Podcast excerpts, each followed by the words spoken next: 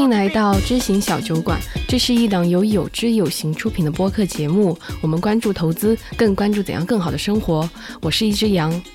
大家好，我是玉白。然后今天呢也很开心，请来了野谈钱野大啊，野大给大家打个招呼吧。Hello，大家好，我是野谈钱。然后这里是德国早上六点来问候大家。然后我觉得吧，就是我们节目组特别不是人，把野大在早上六点的德国就薅起来了。但是呢，特别感谢野大，就是他非常快的就答应了我们这个邀请。今天我们这个主题其实是我们酝酿很久的一个毕业季特辑。我们希望从理财、择业、个人成长这几个方面，和一些刚出象牙塔的朋友，和一些比较年轻的朋友。分享那些我们真希望自己以前能知道的一些事情。嗯，就是开始听到这个话题的时候，其实我就蛮感兴趣的，就是因为那个我其实开始写公众号，开始给大家讲理财的时候，我就是在上学的，然后就是一直想着理财，写着理财，然后从上学到找工作到毕业，然后再到现在。所以说当时彤彤一跟我说，哎，有这个话题的话，我就感觉很感兴趣，说早上六点起呢，可以可以挑战一下。对，那今天呢，呃，我们其实三个人啊，在大学的关于理财方式啊、花钱啊，以及步入社会之后所得到的心得都很不一样嘛。我呢是属于就是步入社会时间最短的，所以说我就作为这个才入社会的这种新社会人来代表他们来向二位啊交流，然后提问。我想从第一个问题开始啊，就是我们呃三个回顾一下，就是上学的时候。那个时候的理财状况都是什么样的呢？当时我就是靠爸妈给的生活费来过活。我相信可能大部分人都和我一样。那时候我记得最开始我一个月的生活费是八百块钱，后来涨到了一千。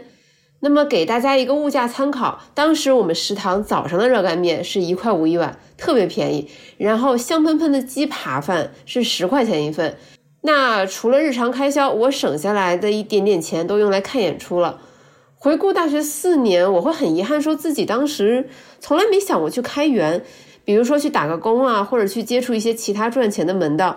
因为那个时候我对于赚钱有多难，怎么赚钱是完全没有概念的。后来我读研的时候，就会有意识去接触一些自己。比较感兴趣的工作，比如我之前在三联生活周刊还发过一篇文章，介绍我怎样在纽约带中国富婆去逛大都会的故事。就那段时间还挺开心的。所以就是说，你上就是本科期间，其实是因为也攒不下钱嘛，然后所以说也没有理财，然后后面开始有一点就是打工这样的经历，是吧？对，就是这样。读研之后，我才开始说想要去打工，想去自己试着开源，用自己的劳动力去换一点钱。就宇白当时一个月八百，大概是哪年呢？我是一零年，我是零八年上学的。哦那我们差不多。因为之前我跟野大也交流过嘛，他说他就很惊讶，身边同学一个月生活费就几百块钱。那我就是属于你身边的那些同学，因为学费和住宿费是学年初家长就交上去了的。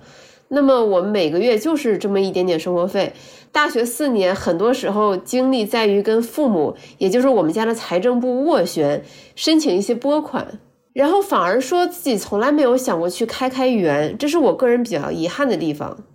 呃，我上大学的时候有一个大的背景，就是创业真的特别特别的红火，就是我身边的同学，然后。就是学长什么的，除了传统的就是在门口开一个快餐店那一种形式的创业，他们还开始做手机 APP，然后还有同学也开始投资。那段时间其实我自己还是蛮焦虑。然后我妈她有一个习惯呢，就是她觉得哦，你已经十八岁了，那你就可以学会学着开始打理呃一笔钱了。然后她放了一笔钱在我这儿，跟小杨家的情况差不多，就是说你是不是上大学了，开始自试着自己管钱了。然后我记得当时应该家里是一次性给了我。五万吧，然后管一年的生活费。我这个数字比较大，是因为就是说这一年之内父母就再不会管我了。我算了一下，那其实我一年的花销加上学费、住宿费，可能也就不到两万。哦，那其实还是还是我花的多，是吧？但其实那个时候，我爸和我妈经常旁敲侧击的说：“哎，我听说我朋友的儿子也在武汉，但一个月只花五百块钱。那你看看你是不是花的太多了？”就搞得我很有压力。哦，还要比谁家花的少一些？对我，我也觉得这一点还挺神奇的。就是父母为什么不鼓励我们，就是 多去开源？他总是比说，哎，你看那个小孩好节约。然后就我觉得，就是用节约是，就是种在我们中国家长心里面的一个很深的东西。我家里是比较鼓励我去理财的，就是因为因为我妈妈是那个金融体系工作嘛，在银行那边，然后她她小的时候其实就是她不会特意给我讲投资，然后我长大之后，她跟我讲说她她其实特意掖着藏着不让我去接触太早，但结果我自己还是走上这条路。厉害了，就是有一种就是武林高手不希望自己的小孩重新踏上自己的武学之路，但是没有想到这就是命中注定。他们让我管钱嘛，然后后来我就是那个，我正好就自己想到了我要去投资，因为我发现一个我当时感觉自己很不错的一个在美股投资的机会，然后我跟家里去申请，那时候我上大二也不大三，然后我就跟家里说，你要不能给我点钱吧，我想去投资，我看好一个机会，我就给他讲，然后当时在车上嘛，然后我爸就，我当时我忘了要多少钱，我当时要 三万块钱吧好像，然后后来那个我爸就说，那我多给你点吧，给你五万吧，你自己去试试去。然后，所以后来其实上大学的时候，我就已经其实是是在教身边的人去理财，然后后来去给写一些文章，不就是可能会稍微早一些。但是我们刚刚其实也说到，就是我们读书的时候，就父母他们可能会有不同的就是关于理财的教导的方式嘛。那我们自己真正在读书用钱的时候，认识钱的时候，你们觉得现在回望过去最大的误区是什么呢？对，就是就是前面我和那个雨白就是聊到那个话题嘛，就是因为我家里是一年给一次钱，所以我就总要去惦记我这个钱怎么花，然后经常会跟身边朋友聊，去问就是，哎，你们一个月大概生活费都多少啊？然后他们报的数字都特别低，就是肯经常都是几百一千。然后当时我就很惊讶嘛，我就说你这个数字太低。当然，已和跟女白聊完之后，发现其实有一部分原因是我花的多。然后还有一个原因就是，就是我就说，那你们你这些钱，你手机电脑你都买不了啊？怎么做到的？居然能这么点钱把这些东西都搞定了？结果他们告诉我答案，基本都是说，哎，这些当然得和家里再单独要钱。然后我就发现，其实大家很多人其实心里是两个账本的，就是爸妈给我的零花钱，哎，这是我自己的钱。然后，但是还有另外一个账本，就是可以去找爸妈要的钱。然后，当然，当当大家花自己的钱的时候，就会比较注意，比较精打细算。但是去找爸妈要钱的时候，其实反而就是可能就没有那么注意了，就是觉得说，当时有个朋友买手机嘛，然后他爸来了，然后就挑手机，然后就说你不用挑那么好、那么贵的吧。然后他就说，哎呀，没有事，反正是我爸给我买的。这个这个经历就。给我印象还挺深的，确实会心里会有这样两套账本。我自己还好，因为我回想了一下，我置办大件基本上都是寒暑假回家之后，可能父母带我说去买买衣服或者添置一下电脑和手机。但我身边的很多同学朋友确实是这样两套账本，就是他们可能穿的衣服鞋子都是大几千的，但一个月的花销零花钱可能也和我差不多。这个现象想起来就很诡异。穿戴的都是名牌，但是吃饭的时候跟我一样要精打细算。比如说，怎么样一顿饭只花三块钱而不是四块钱，然后会为抠这一点点小钱感到非常的快乐和满足。我觉得这样的话，其实人的理财观念是很难培养起来的。包括我从业以来采访过很多呃财经理财类的 KOL 或者专家，他们很多人萌生理财意识。都是工作之后，尤其是拿到了一些大公司的股份期权，手上的钱一下子变多了。这件事情倒逼着他们去思考，说：“哎，那我该怎么理财，怎么花？”就你手上如果没有一笔钱的话，其实你很难萌生这个意识的。我也非常有感触，就是你以前我在花自己的钱的时候，就也不会去记账嘛。但真的是出了社会之后，我开始记账，我才意识到原来自己其实花的还挺多的。就是之前也真的没有。就是独立的看待自己的账本也好，或者是说财务状况也好吧。就在学校的时候，容易养成这种我还是有父母接济的一个思维。但是出了社会之后，也许这个思维就得开始改掉。然后这是走向独立的第一步吧，财务独立的。嗯，是的，是的。在学校的时候，就会觉得凡事嘛，其实还是有父母来兜底的。如果让我来回答这个问题，读书时关于理财的一个误区，我会觉得说。嗯，可能这个也不算误区，而是一个客观存在的偏差，就是学校和它周围的体系，它的物价是失真的。这个现象主要是发生在中国，因为中国学校的学费很低，住宿费很低，周边所有的物价都很低，就像一个象牙塔一样。它其实跟大部分的真实世界是完全不一样的。那在西方的话，大部分学生你是需要住在校外的，呃，然后食堂它既不物美也不价廉，但是对我们来说。呃，比如当时我上学，一个学年学费可能就六千多，住宿费是一千五一年。进入社会之后，房租成本就立刻上升了好几倍，吃饭成本也上升了好几倍，就很容易对钱这个事情彻底丧失掌控感，就是觉得说我已经消费降级再降级了，怎么这钱还是不够花，以至于就是说不得不厚着脸皮去求助父母。哎，就是我，因为我本科在国内，然后硕士的时候是在德国，在欧洲这边，然后这个对比真的还蛮强烈的。就是你看我们在国内饭堂吃饭的时候，在我的学校的话，就是我吃了很多，其实也才。八块钱、十块钱，就真的是超级便宜的。欧洲这边的话，就是我们是有学生食堂，然后有学生价，但是这个学生价就算就是吃就是吃出来之后，其实还是很贵。就是如果一顿吃的稍微多一点好的话，可能就那个奔着八欧、十欧元去了。就是当时汇率是八嘛，就相当于说我学生的时候在饭堂吃一顿饭要七八十，就是其实已经和上班的时候的那个物价水平差不多了。然后我们的房子是在外面租房租的，然后。嗯，五百欧的话，相当于是一个月四千块钱的房租嘛。然后从那个时候，其实就已经开始说有意识的去存钱，因为那个食堂很贵嘛，所以我们基本就是都自己开始试着自己做饭。上学的时候就开始自己做饭、自己带饭了。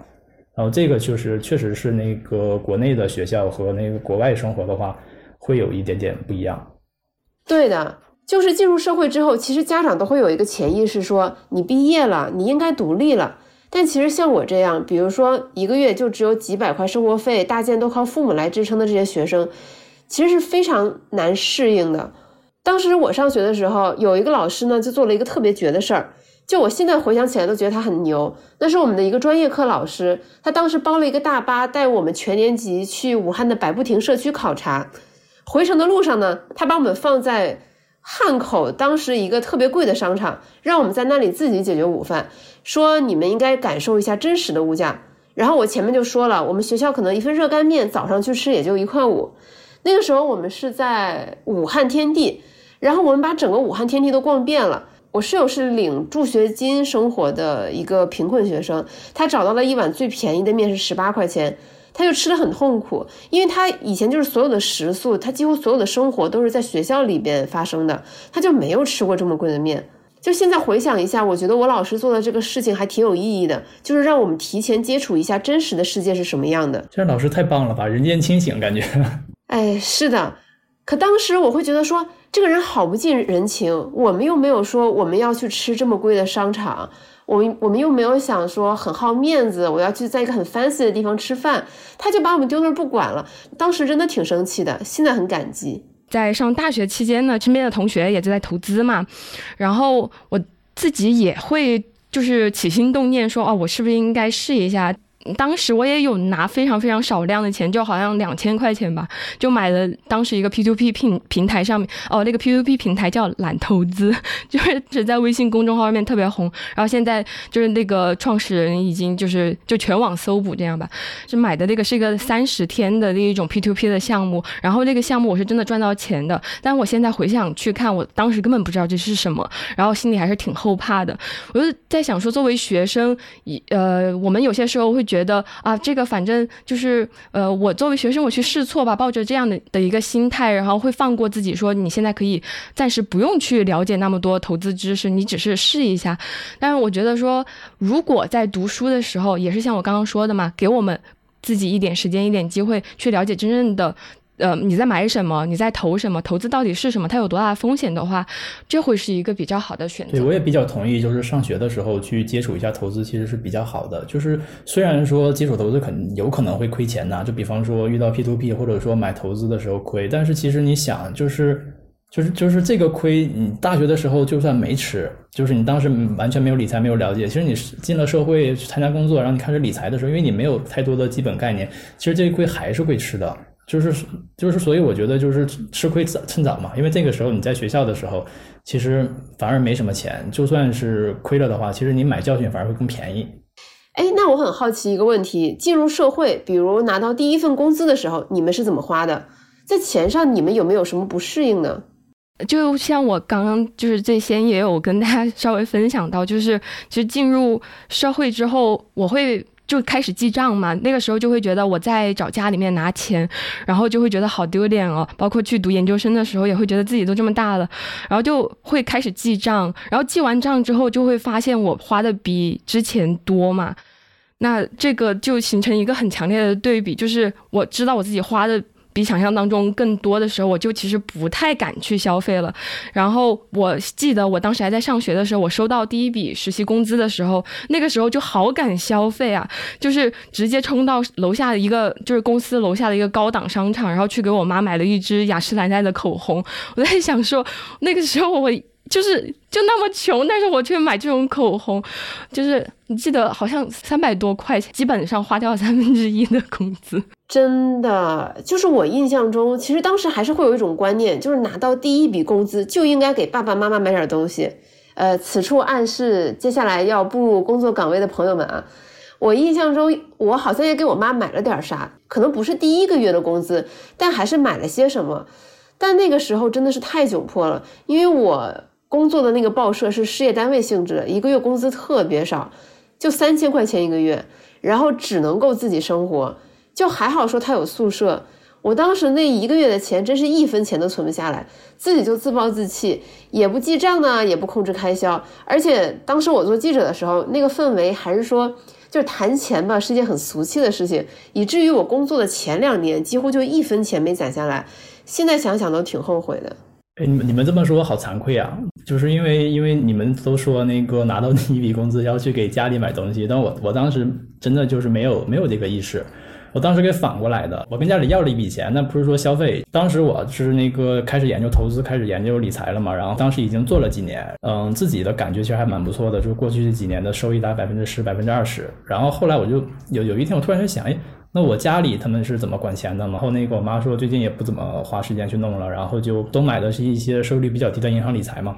然后我就说那这样得了，那你你们把钱拿来我给你管吧，那个收益会更高的收益，然后那个剩下的部分就算我的提成。就是我我当时是这么一个思路，就是我没有说给家里去买什么东西，而是说我我我利用我理财的方法来帮家里管钱，然后帮他们去赚更多的收益。我是这么想的。哎，你这个思路可以，你不仅不给你爸妈买东西，你还把钱要过来，我还我还去管了他们的钱，这等于开了一个小私募。野大说到这个，让我想起来我之前也很有感触的一点，我觉得一部分年轻人他可能会有一个思路误区，就是觉得说我不管是上大学还是进入社会，我要靠自己，就尽可能不要麻烦家里人。俗话说得好嘛，就报喜不报忧，不问家里人要钱，因为会觉得很羞耻。但其实。随着年岁增长，就会发现说，其实父母才是你能拿到的最好的无息贷款。就这笔钱，它可以成为你做很多事情的一些启动资金。父母能给你特别好的支持，尤其是更年轻的一代人，我们可能说，比如说家里是二三线城市、三四线城市，我们这一代去了一二线城市，我们有了更多的信息，更了解、更前沿的一些事情。理论上，我们是能看到一些更多、更新的机会的。那这个时候，其实我们应该结合上一代的一些资金优势来做一些事情，而不是觉得总觉得说我很羞耻，我很害羞，我不敢跟父母开口。对我当时其实也是从双赢的角度来想的，就是我觉得说，你说这些钱如果我不去要的话，那他们放在银行里，其实的这个收益。也也不是很高。如果我来管的话，那最后就是大家其实都是获得了收益的嘛。就是我管钱了，然后我也是收获了经验。他们获得的这个收益的分成，实际上也要比他们自己去理财的多。从那以后还有一个很大的影响，就是说他们发现说投资这件事是很可靠的，所以他们一点点就是把越来越多的资金放进来。然后对对于未来的那个焦虑啊，然后对于钱，比方说通胀啊，然后他们对于这些问题，其实在这个过程中都没有以前那么焦虑了。对。就是说，我觉得野大他是把一家人的所有财产就视作一张资产负债表上了，而不是想说，呃，爸妈的表是他们的表，我的表是我的表，我只要对自己负责就可以了。因为你也是考虑到他们投资理财可能收益也不高，甚至还会有一定的风险。我觉得这个思维可能是我在学校或者刚出社会时没有的。嗯，就是想要。呃，说的点也和玉白刚刚说的特别像，就是我看到了，就是我们两种思维的差异嘛。你看，我得到工资的时候，我想到的就是能够对父母好的方式是消费。那是我唯一能想到的，就是可能会对父母，比如说回报他的方式。但是你看，你有投资理财的思维之后，让你有另外一种思路，就比如说把我们的整个财产都看成一张表啊，然后以及我可以让这张表上面的资产让它去增多，然后大家都会开心。但是当时我不知道投资的时候，我能想到的呃就是方式就会稍微局限一点吧。听到这个话题之后，特别想来聊，也是因为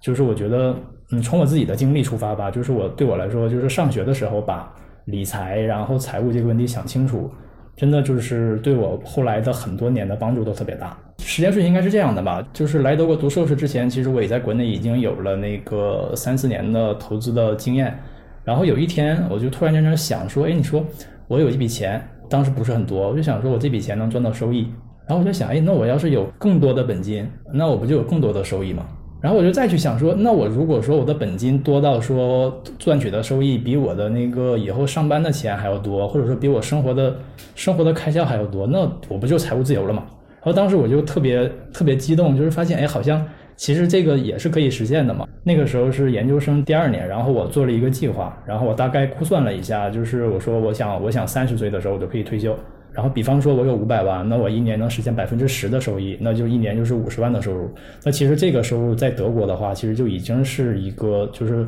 中位数水平的工作的工作的收入了。然后百分之十，如果是百分之五呢，稍微低一点，但是那个一年二十五万，那也其实完全能够覆盖我们的生活开支了。那如果再乐观一点，就是说，如果五百万我能实现百分之二十的收益，当时还是比较乐观的，就是说，哎，那我一年就就有一百万的。就是通过投资获得的被动收入。哎，我那我既然这样一想的话，我做这个计划，其实我是不是就可以说考虑工作之外的另外一种可能？然后这是我当时那个开始做财务自由计划的一个原因。然后当时我做完这个计划之后，我就去想说，那我怎么能在三十岁的时候攒到五百万？根据我手里已有的钱，然后我的投资收益，大概我每年还要再攒二十五万。然后，但这里说说明是两个人，就不是我一个人的，因为当时我已经和太太一起了嘛。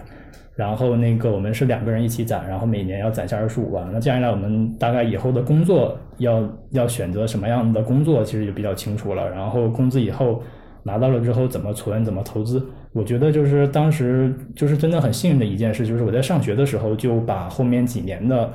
就是财务计划，通过财务通过我自己的财务自由的这个想法，把它都理清楚了。啊，对我来说真的是一个就是很幸运。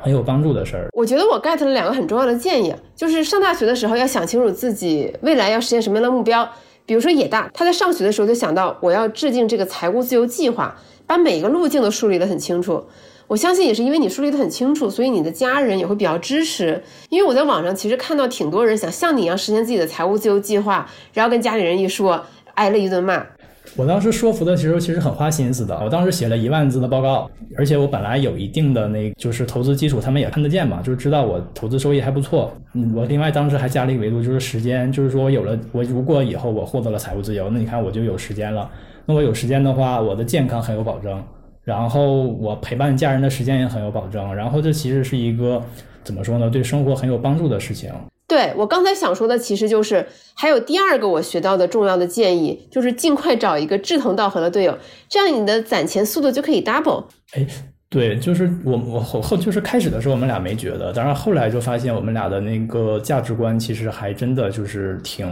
挺一致的。虽然做很多事情是会做相反的选择，比方说我记账他不记账，然后我我管钱的方式和他管自己消费的方式都是其实很多时候完全不一样的。但是我们背后的那很多想法却发现是很一致的。然后我我我自己总结出来一个经验，就是怎么说呢？就是说你和一个人相处的时候，其实你不用去想太多，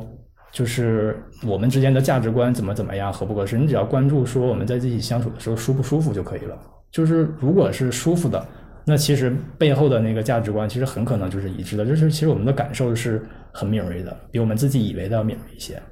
但其实我觉得野大就是攒钱这么快哈，我们听上去这个数字好像很高，就除了和野太一起攒会更快一点，还有就是你因为有这个计划想要实现这个目标，所以平时花钱的时候其实心里面特别的有数嘛。我听说是野大其实一直也保持的是学生时代的这个生活标准，是吧？嗯，对，就是我觉得这是一个我做的就是对我帮助很大的决定，然后也是我就是身边。就是如果有人来问我理财建议的话，我都会跟他讲这一点。就是可能要稍微往前说一点，就是说那个我们开始，因为我开始定了那个财务自由计划，然后我知道说我一年要攒二十五万，然后那我们每个人的话大概就是要攒十万每年。然后我们当时找工作的时候，其实就会按照这个计划去找工作。就然后第这是第一个，然后第二个就是说我当时就做了一个决定，就是因为德国这边整体情况是这样的，就是说。呃，你在上学的时候的开销和你你到工作的时候拿到第一笔工资，很可能是你生活开销的三到四倍，前后的变化还蛮大的。有可能上学的时候，我们一个月花八百一千欧，然后就是因为在德国这边生活的那个成本还算高的嘛。但是如果你第一份工资单的话，很有可能是两千五，然后甚至三千，就是会就是就是你会手里一下多出特别多的钱。然后当时很多人的想法就是说，哎，那我变得超级有钱了。然后当时有个学长讲嘛，就是说，哎呀，你们毕业了之后不要担心，就是出去玩就行了，因为你钱会超级多。然后就会就会这么就会这么讲。但是呢，所以说就是很多时候手里拿到了这么多钱，就会想到说，那我你看我都这么多钱了，那我是不是去改善一下生活？我是不是去花一下？然后但是当时我就是因为有这个想法说我要存钱嘛，然后我当时就说，那我就先。别加我的生活标准了，我就先保持学生时期，因为学生时期我过得也很开心嘛，就是过两三年时间花这么多钱，那其实过得也蛮开心的。我就想，那其实我不加，那其实应该也 OK。这个对我帮助真的非常大，就是收入一下涨上去了，但是其实我开支一直没有变太多，所以说攒钱的速度就会有非常明显的提升。就是我们后来真正参加工作攒钱攒下来的速度，比我们计划的还要多出不少。所以你会很看储蓄率这个指标吗？就是一个月拿到多少钱，我要存百分之多少？对对，我会很关注储蓄率这个指标，就是因为那个其实因为因为是这样的，就是你只看储蓄的金额，只看本金其实是不够的。因为如果你生活开销很多的话，那么你如果想要实现财务比较稳健的，那你需要的本金会变多。所以说，更重要的还是这个比例。就是有一个我很喜欢的财务自由博主 Morgan Housel，然后你们之前也分享过他的那本那个金钱心理学那本书。或者说那个繁体翻译叫致富心态嘛，然后 Morgan Housel 也讲过，就是说关乎自由的，其实就唯一这一个关键指标就是你的储蓄率，你能存下你自己的收入的多少部分。当时我看这部分的时候，就雨白可能也记得，我在那个录音室手舞足蹈，就是我好像悟出了就是这个存钱、个人理财的真谛一样。因为也和雨白刚刚描述的，就是他在刚毕业的时候一种心态一样，就是我觉得工资很有限，北京的房租又这么高，我每天花销又有这么多，我默认自己是存不下钱的。但是就通过这个摩根豪索他那么一讲，我才意识到说，其实存钱是我自己唯一可以控。的东西嘛，就是未未来我们这个工资涨不涨不在我的掌控之内。后来储蓄率怎么样了？呃，储蓄率是肯定有上升的。我当时以为我就是知道这个储蓄率很重要了之后，我的储蓄率应该哎，biu 一下就上去了。但是确实不是很明显。我也曾经也因为这个改变，就是始终没有很明显而感到沮丧过。但后来也想到了一点是那。也还是就是要面对现实嘛。好的，现在压力来到了梦妍这边。对，我觉得说要说到就好像会得罪老板。面对这个限制条件的时候，我要知道我现在能做的都已经做了。虽然说储蓄率很是很重要，如果因为这个储蓄率一直上不上去而责怪自己的话，我觉得这就稍微有点得不偿失。这是我工作这一年来的一个心路历程吧。我我可以分享一个我的想法，就是关于那个存钱的，就是因为我和因为我自己很喜欢存钱嘛，然后经常身边的人就问我说：“哎，你为什么要把日子过这么艰苦？你是觉得那个，比方说存钱的时候，你达不到这个目标的时候，会是怎么说呢？会是一个比较沮丧的心态，对吧？就是觉得说这个存钱是一个比较怎么说？你需要管控自己，需要压制自己，需要是是，它是这种一种感觉，对吗？你是觉得？”呃，对，特别是就是我不是看了那个摩根豪斯那本书之后嘛，就到处跟人家宣扬，大家也和你们刚刚一样，会对我有一些期待，说啊，那你是不是知道这个概念之后就会存下更多的钱？然后我自己就会有就是存下更多钱的压力嘛。哦，但是其实其实我觉得就是我我分享一个我自己的想法吧，就是你你们有没有看那个看过就是生存类的综艺？就比方说到那个荒野去，然后没有什么资源。你们看过的话，肯定能理解说为什么这类内容好看，大家喜欢看，对吧？不是因为说他出去在在野外，他的预算多，他花的钱多，所以说这个尝试非常有意思。其实恰恰就是因为他手里没有什么资源，然后他在这个过程中不断的去尝试，不断的去挑战，做成了很多我们觉得说，哎，我们以前不知道这件事能做成。他是他是这样这样一种感觉，就是我是觉得说，其实存钱可以像是一个。对我自己来说，就像是一个都市版的那种生存游戏的感觉。就是当你预算不够的时候，你不要想着说啊，就因为这个预算，我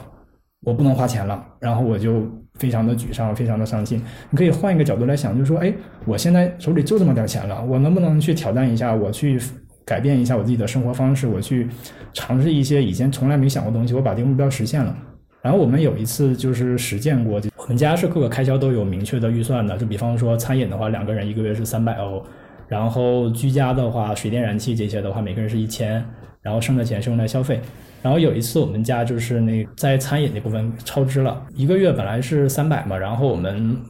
半个月就花了两百五十，就以至于说我们剩下的半个月只有非常非常少的钱去那个去去。去开支嘛，不然的话我们就没有办法实现自己的预算目标了。然后当时后来我们就突然就想说，哎，那这是是不是一个很好玩的事情呢？就是我这这这不就变成了一次生存挑战嘛？那段时间就搜罗各种我们能想到的那个攒钱的方式，比方说我被野太禁止去独立去超市买东西，就是因为我去 我我的我的采集技能实在是太差了，就是同一个货架里面摆的各种东西，我总是。看不见下面那个便宜的，对，总是能挑到贵的，就特别坑。然后后来我就被禁止自己去买东西了。然后我们就是去整理我们家的超级多的囤货。就是当你没钱的时候，你去，就是怎么说呢？就是就很就你就发现这个这个东西和你感觉是完全不一样的。你一方面觉得自己说我怎么没有钱花，但你另一方面你你回自己的家里，你就会发现我有这么多的东西，我还没怎么用过。就是如果不去想这个的话，就不会发现。无论你也好，野太也好，你们不会在某一个时刻突然会觉得说，这不是我想要的生活，就我不想过得这么紧巴巴的。我也想吃米其林，我也想住大 house，我也想吃鱼子酱，我才不要一个月只花三百欧。就是你们会不会有这样的时刻？嗯，还是会有的。就是说，就是其实也会，比方说那个我们俩都没有车，但是同事的话，家里比方说两辆车。或者然后他们可以开着车出去玩，但是后来我们始终有一个目标不会变，就是我们特别想要三十岁的时候可以退休。然后为了这个目标，就是我们去比较一下，就是说我们这每次梦玲面对这种抉择的时候，其实我们就会去考虑一个问题，就是说两种选择嘛。第一种选择就是说我过一个相对普通的生活，其实这个生活也没有你想那么紧巴巴，因为你想我们，嗯，我们虽然预算不高。但是其实你说有很多家庭，他的生活的一年的收入可能也就和我们的预算差不多，那人家其实生活的也很开心。所以说这个预算它并不是说你就一定会不开心。然后这是第一个，然后第二个就是说我们去会去想说，那你说我是过这种普通的生活，比方说我的房子买的是稍微正常一点的，不用说买的特别大、特别好的地方，然后但是我可以在我的房子里一天很开心的过二十四小时，我想做什么都可以。而而不是说另一种选择，就是说我可以有很好的生活标准，我的房子很大，我有车，但结果可能我们付出的代价就是说，我们必须要去朝九晚五的上班，然后回来享受自己拥有的房子、拥有的车的时间，反而是变少了的。因为有可能你说你就回来睡一个觉，然后你白天又要去上班了，然后就是每当面临这种选择的时，候，我们就会去回了回顾这个问题，就发现每一次都是我们对于自由的渴望会更。超越就是我们想要买东西的这个想法。你前面在讲你找工作那个故事的时候，我就发现了这一点，就是你和野太对于自己欲望的排序是非常非常清晰的。你们知道自己更想要什么，因为你讲了说你在找工作的时候，你会基于你们想要三十岁完成财务自由这个目标，然后去选择那些更适合的工作。因为你想，就是无论是还在上学也好，还是刚出社会也好，甚至三四十岁也好，很多时候人的欲望它是在打架的。我希望这个工作很高薪，我又希望它是我喜欢的工作，我又希望它的事儿比较少，又希望它离家比较近，就永远会活在这个矛盾当中。但是我能听出来说，你和野太对于你们欲望的排序很明确，你们最高的追求就是对这个自由的追求，其他的可以稍微往后排一排。对，就是我们会把那个自由放在一切之前，我们还是会改善自己的生活标准的，但是我们会是在。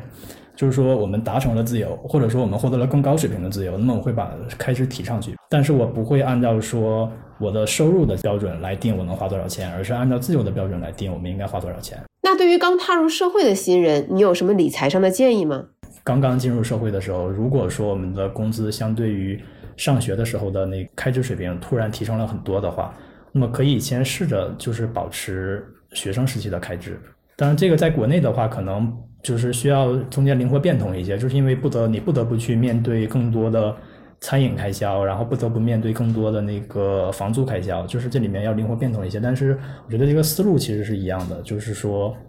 嗯，先不要急着在收入提升的时候去增加自己的生活标准。然后第二个呢，就是我觉得就是这个建议再延伸一下，就是更通用一些的话，就是说每逢遇到升职加薪的时候，这个机会其实是很宝贵的，就是我们可以把这些升职加薪的钱拿出来，只拿出来一半用来改善生活，然后另一半呢，就是可以增加我们的储蓄和投资，就是因为加薪啊、意外收入啊这些，当我们收入上涨的时候，这是最好的，就是可以甚至可以说是唯一的无痛省钱的好机会。哎，这个我很认同。之前我们小酒馆精读了一本欧美新书，叫《Just Keep Buying》，那个作者 Majuli 就会有一个相似的观点，就是当你提升了生活品质，你增加了每个月的开销，其实你也是在推迟自己未来退休的时间。比如你的工资原本是五千块，你一个月省两千下来，但当你涨工资涨到了一万，你说我可以照样存两千，然后一个月花八千，但其实你的生活成本一个月的生活成本就变成了八千块一个月。就是人经常会想着说，等我们老了退休了，我们很容易就节省下开支，比如我们不用去上班，不用通勤，社交也会变窄。但其实缩减开支是非常难的。当你把你的生活品质从一个月三千提升到了八千，你就要想想你未来有没有可能一直维持这样的生活品质，以及怎样维持这样的生活品质。所以其实更好的方式还是说，如果你升职加薪了，你应该把加薪的那一部分钱尽可能的多存一些下来。啊，我现在就觉得。在看待这个存钱这件事情上，也许我就不会再那么紧绷了。当然是会绷一根弦，但是不会说就是要求一定要要求自己要做到某一个标准。其实我还有一个事儿特别想跟大家探讨一下，因为我不知道这个观点对不对，就是呃，这个也是受前面野大启发，就是怎么样把自己的钱和爸妈的钱思考成一张表。我上大学的时候，我就观察到了一个现象，就是身边有很多同学的家长会说：“哎呀，孩子，你到了这么远的一个地方上学，我不放心。”那我就给你在那个城市买套房，这样你大学毕业的时候，如果你在当地工作，那你就可以继续住；如果你不工作，咱们还可以卖了。我身边很多同学都接受到了父母的这个邀请，哎，我也不知道我身边的样本怎么是这样的，一部分就很抗拒嘛，然后有些同学是拗不过家里人就买了，有武汉的，有北京的，就可想而知，等他们大学毕业的时候，那个房价涨了非常多倍，就这个事情给我印象特别深。就是因因为其实很多，就像我前面说的，就很多年轻人和刚踏入社会的新青年会觉得说，我要努力独立，不要问爸妈要钱。但真的，爸妈的钱，它其实是你一个非常好的启动资金。就我刚上大学和刚毕业的时候，我就会觉得说，我自己一身傲骨，我要独立，不能问爸妈要钱。现在觉得这个心态吧，确实有点幼稚。嗯，也也不算是，就是不同的看问题的角度吧。其实，如果从杠杆的角度来看的话，更容易理解。就是我们可以做哪些杠杆？就是投资的话，金融杠杆你不能用。但是呢，我们年轻的话，就是能用两个杠杆。我觉得一个就是说来自家人的杠杆，就是说我们有新的认知，我们有新的看法。那么家人家里人有资源，其实你可以把它看作是一个投资的关系，就是父母是我们的投资人，然后我们拿着这些资源去就创业，就可以说创加引号创业。或者说是去做一些新的尝试也好，但最后其实回馈的是我们整个的这个集体嘛。其实不仅仅是说我把钱从父母这里要过来了，然后就所有东西就都是我自己了。其实不是这样的，是一个这这这对于整体来说，就是这些其实就跟那个我们现在社会的物质交换是一样的嘛。就是说我把我多的东西给你，你把你多的东西给我，整个社会我们拥有的东西没有变，但是每个人都变得更开心了。对，就是大家一起合作。父母是我们人生中能够借到的最温和、最安全的杠杆了，他也不会有一个什么止损线给你平仓。确实，然后连有的时候可能连利息都不要。是的，所以如果真的有年轻的朋友在听我们的播客的话，我觉得吧，改善自己财务状况的第一步就是和爸妈搞好关系，和你们家这个财政部搞好关系。我觉得这个非常的重要。即便家里他可能给不出太多经济的支持，但我觉得爸妈和他们的人际关系或许也能给你提供一定的帮助。但是我想补充一点，就是说那个其实还是要把那个最坏的情况考虑清楚。最坏的情况发生的时候，我们能不能担得起这个责任？就比如说找家里要钱去投资的时候，那么如果我们其实过往没有什么赚到很多投资钱的经历的时候，那这个时候去家里申请的时候。那可能这个数字开口的话就要开的小一些，因为其实我们并没有证明自己的能力，证明自己能能担得起这样的责任。然后等到我们一点点能够去证明自己的时候，再不断的去增加这个过程，因为其实信任建立也是需要一个过程的嘛。对，就是我我觉得，因为我自己也是刚踏入社会没多久嘛，我觉得这些建议都非常的受用。然后，那我自己想就是给我的同龄人或者更年轻的朋友的一个建议，就是因为。呃，希望大家可以做一个减法，因为我身边有一些人，他们会在毕业之后经常去参加一些社交聚会嘛，就名义上是说我要去认识一些新的朋友，然后我要去见一些大佬，然后就去加他们的微信，然后参加一场这种活动呢，又非常的花钱，然后我至今都没有看到这种活动到底有什么意义，但这只是我个人的观点，也许有人真的会觉得那样的活动对自己有助益啊。哎，我和你的想法相反。但我不是说就是参加这种活动要微信有助于你的成长，而是说我觉得要保持自己的信息畅通，你要找到一些优质的信息源，了解这个世界在发生什么。就比如说，你看最开始我和小杨分别介绍我们在大学里的情况，很明显，小杨在广州上学，他身边的很多朋友都会说，哎，我要去开源，我要去创业，我要去找一些商业机会。由于我在比较。中部的城市上大学，我身边是没有人做这样的事情的。我的信息就是相对闭塞的。你的确不需要去参加这些社交活动啊，去加大佬微信。其实你在网上，如果你留心优质信息源的话，你也可以找到相应的机会。因为我觉得在现在这个时代，一个人想在一家公司干到退休，这个概率实在太小了。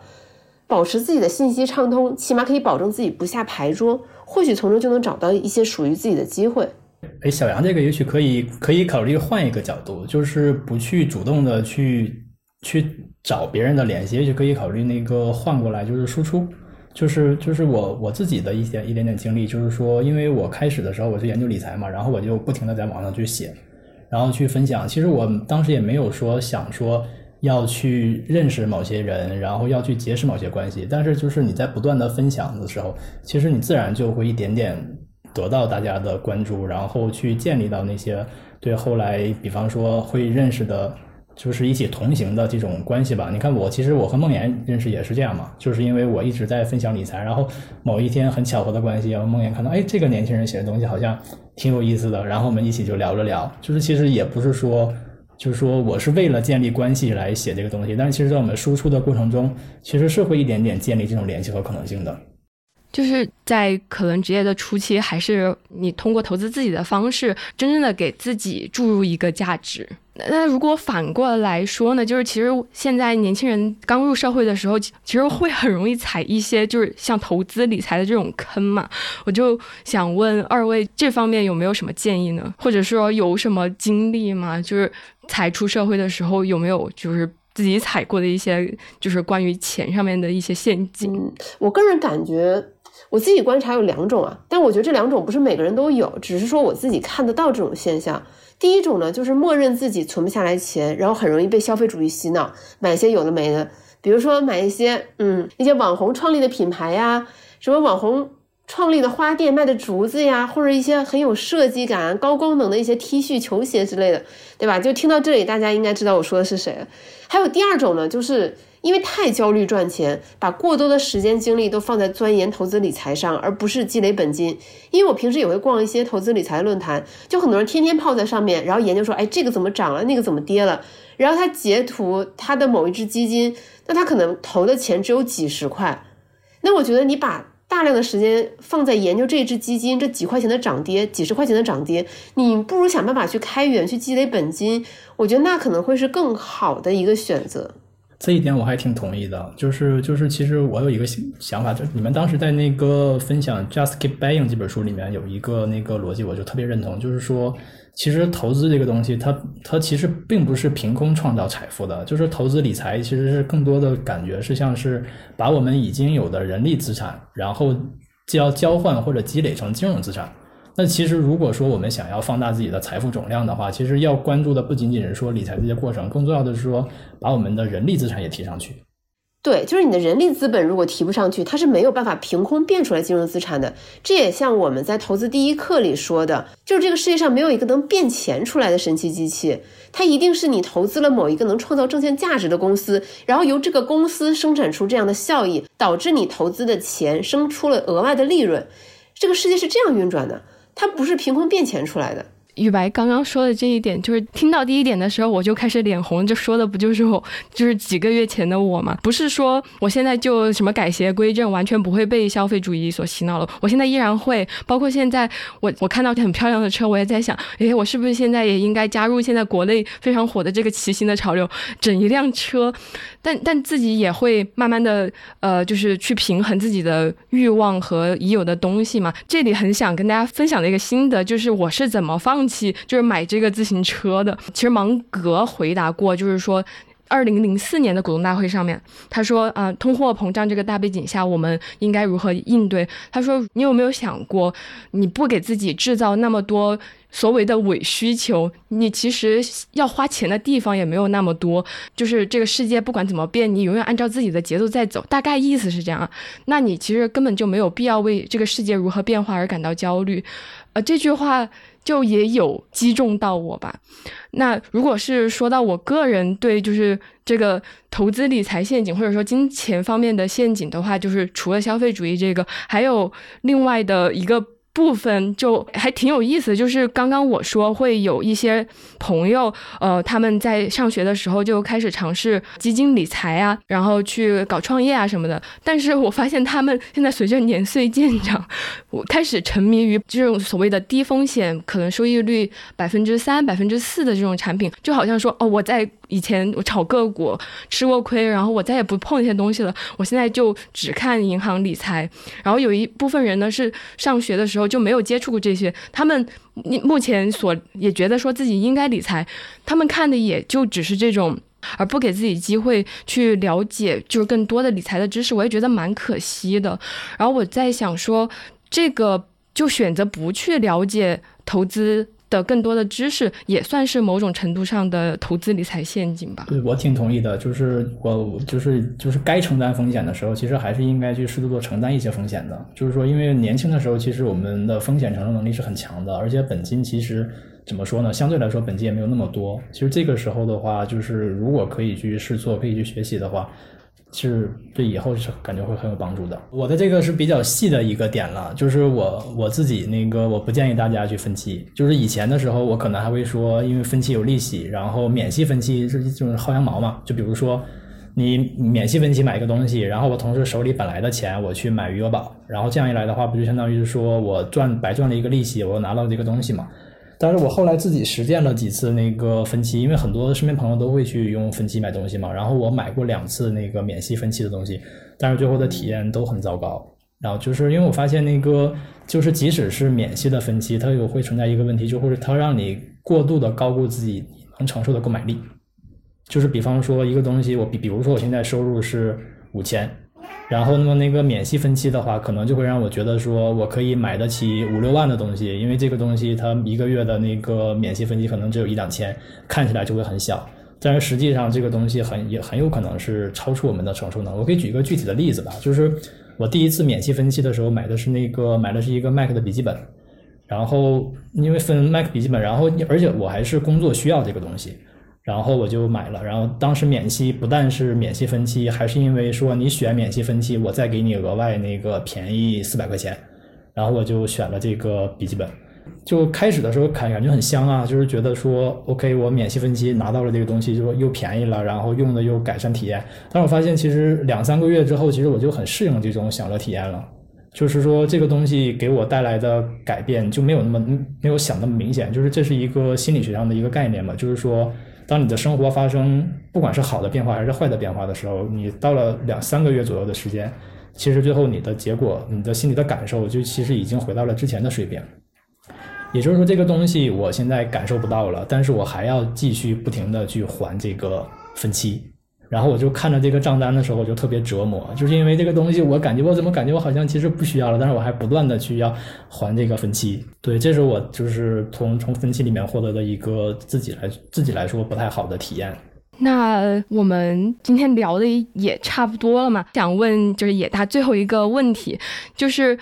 我们前面也不断的提到说，也许更早的开始投资更好嘛。如果说用一一一段话来概括总结，就是为什么越早投资越好？嗯，你会怎么跟这些年轻人说呢？嗯，我会我会，如果一定一定要非常精炼的一句话的话，我会选这一句，就是复利的秘密不在于收益率，而在于时间。开始理财就是开始的好不好，或者说我们理财做的投入的时间怎么样的，这个这件事情没有我们说早一点开始有理财意识，早一点开始理财这件事情重要。然后之前那个 Morgan Housel 他有算过一个数据，让我觉得很震惊，就是他讲那个为什么学巴菲特的人那么多，但是能够成为巴菲特的人其实就是很少的。就是他算了一笔账，就是巴菲特他的手投资收益率是很很高的嘛，就是年化大概百分之二十多。但是 Morgan Housel 说，假如巴菲特不是他在十四岁还没有成年的时候就开始投资，也不是像现在这样一直投资到九十多岁，就是投资了整整一辈子，而是像我们选择一份职业一样，就是。呃，二十多岁大学毕业了才开始投资，然后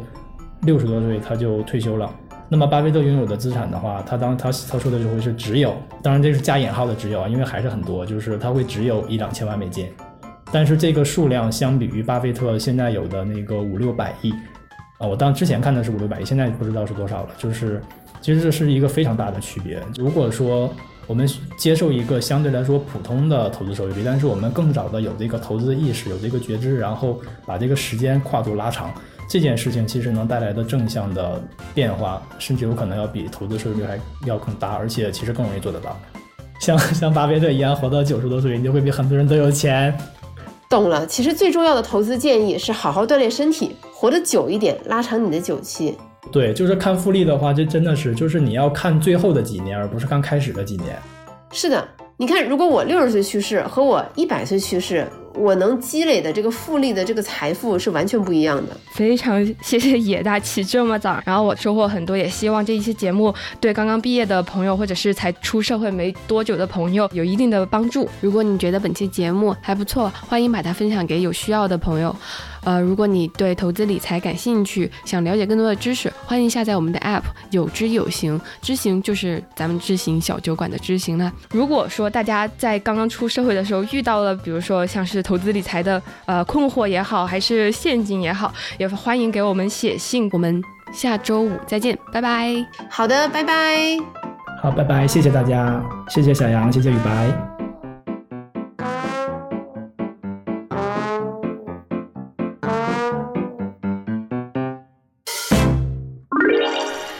彩蛋时间，接下来呢要为大家播放一段录音。这段录音呢来自我们录制这期节目的当天，有两位听众群的小伙伴呢和我们在线进行了连麦，由此引申出来了一些我觉得还蛮有意思的小讨论，所以就在这里和大家分享啦。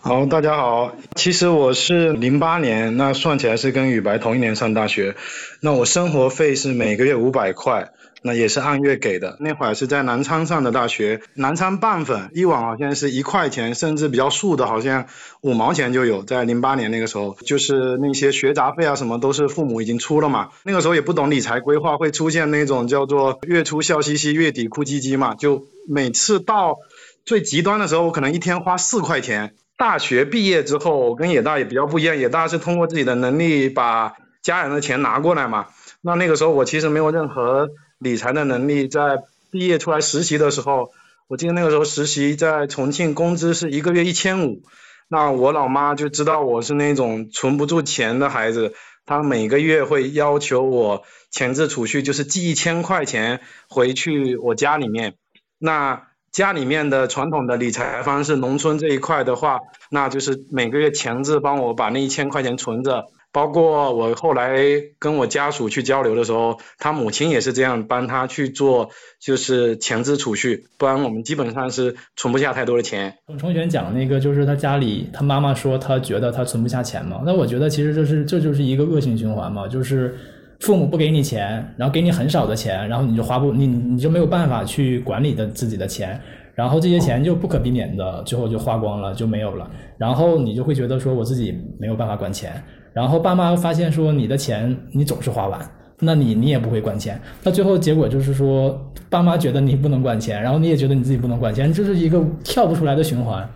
我这么一想，其实我之前也是这个样子，就是一直以来爸妈会说，就是你不太会管钱。那么我自己长期以来也会形成一个意识，就是我可能不太擅长理财，以至于大学四年以及后来工作都没有去认认真真好好思考过这方面的东西。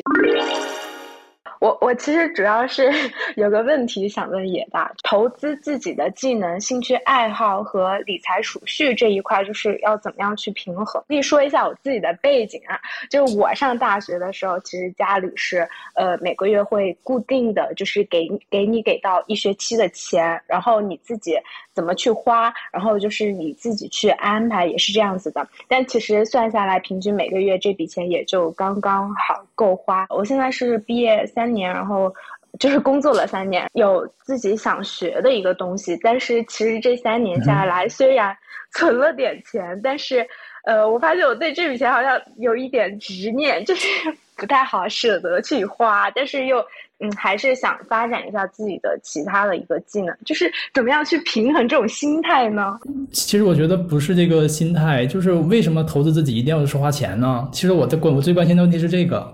就是因为因因因为我们投资自己的方式有很多呀，就是我们可以去了解一些东西，我们可以通过爱好，可以去实践，可以去找懂的人去聊去谈。那为什么唯独只选择花钱的一种形式呢？我知道你说的这一种方式吧，包括是呃网上也有很多免费的优质的一些信息源，但是其实很多系统性的东西还是就比如说。编程类的一些课程还是需要你去花钱的。我恰好就是你说的反例，就是我是最开始第一份工作写代码，但是我工作我我上大学学的东西其实是工程类的，和代码关系不大。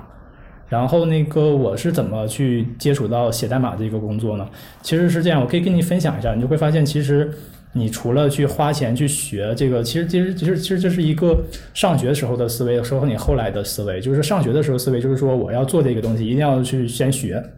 然后之前那个我听那个万维刚老师他讲的时候，他当时找一个学生去做一个 MATLAB 项目，然后去那学生回头说：“你先给我半年，我先把这东西学出来。”万维刚老师说：“那得了，我去找别人了。”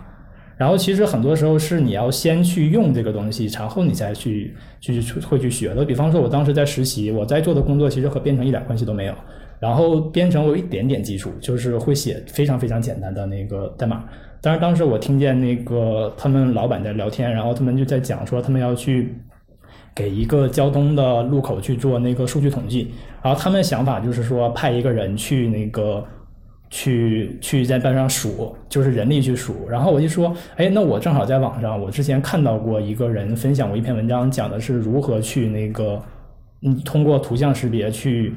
识别里面的那个车。但是其实我之前完全没有相关的经验，我就说，哎，你让我试一下呗，反正我是实习生。那你说你让我试一下，你万一万一不成，你再派人去嘛。然后我就去把这个接下来了，然后我就去学那个东西，去了解这个东西。然后最后，其实我就一点点就顺理成章的就开始去接一些编程的任务。然后，但其实你说这个东西是系统学来的吗？其实不是，就是你系统学的东西，其实未必能用得上。因为，就比方说你我们上学的时候，上大学学的课程够系统吧？但是你看你最后工作的时候，你大学里面这些系统学来的东西，到底用了百分之多少呢？实际上就是说，你先有这个想要解决的问题，然后从这个问题去出发。再去学习的话，其实是是会更高效的，而且是并不一定是说一定要去通过一个，就是怎么说花钱去上课或者这样一个形式。就是你看我现在给大家分享理财的东西，其实我上大学的东西，上大学的课程和金融也没有关系。然后我这些东西全都是我自己去学的，我也没有去上过什么，就是。比方说去报班去学什么投资炒股课程，这些东西我都没有，全都是其实是自己你感兴趣这个东西，你想做这件事情，你有一个明确想解决的问题。就比方说，我就我就是想实现财务自由，那么我就去上网去搜财务自由，然后我就能看看到很多的文章，看到了很多想法，那这个东西会一点点就会形成我们的体系，而不是说别人把一个已经做好的体系来将灌输到我们的身体里。但是这个体系具体怎么用呢？其实我们就自由不知道。嗯，我我大概理解这个意思，因为我也是这样。尤其我刚出社会那几年，也很容易会陷到这个误区里。那个时候就是赚的很少，但是时间相对比较多，然后就会陷入自我提升的焦虑。但是这个动机是我想要提升自己，而不是我想解决某个具体的问题。我不是想成为世界第一的这战地记者，所以我去学什么东西，而是觉得说，哎，我是不是该充实一下自己，提升一下自己了？所以那个时候，我记得我去学了一年的西班牙语。然后现在基本上忘得差不多了，呃，可以打一些基本的招呼。后来我去西班牙旅游，我跟人家说都是英语，就是非常惭愧啊，很失败的经历跟大家分享。就我当时，因为我当时去学习，纯粹是说我应该去提升自己。西班牙语是世界上使用人数第二多还是第三多的语言，所以我应该去学它，就是出于这种荒谬的理由。花了很多时间，也花了很多钱，但效果并不好，因为本质上我还是没有真的想去解决什么问题。就就这个，我其实也有就是相关的经历嘛。就临到要毕业的时候，我迅速去上了就是那种编程班，但是是很便宜的那种编程班，就是。就是那种 Coursera 上面的那种课程吧，因为他会，我看中的是他有一个证书嘛，然后就可以摆在自己的那个领英的页面上。然后我可以告诉佳佳的是，我现在已经完全忘了，就是那个什么 什么数据分析，怎么 clean data，然后什么 Python，完全不记得。那然后我就觉得像这种应用性的东西，你可能得是你要。一直用，然后你才不会忘。然后也像野大刚刚说的，也许我们可以给自己说，我要做出一个什么小项目，我要去解决一个小问题，然后就是有针对性的去这样学习。你既得到了一个结果，然后你也同时学到了技能。我觉得这是特别好的一个思路。然后我之前去呃兼职的时候。也和嗯野大刚刚的那个思路是一样的，我根本不知道怎么剪视频，现学，而且就是像有这种经历了之后，其实也会让我自己更大胆嘛，也对自己更有那种信心，就是自学方面能力方面的信心。嗯，我觉得有解决到我，就是听完小杨讲了之后，就是感觉就是 fake it until you make it。是啊，对，fake fake 着你就真的 made it，你可以的。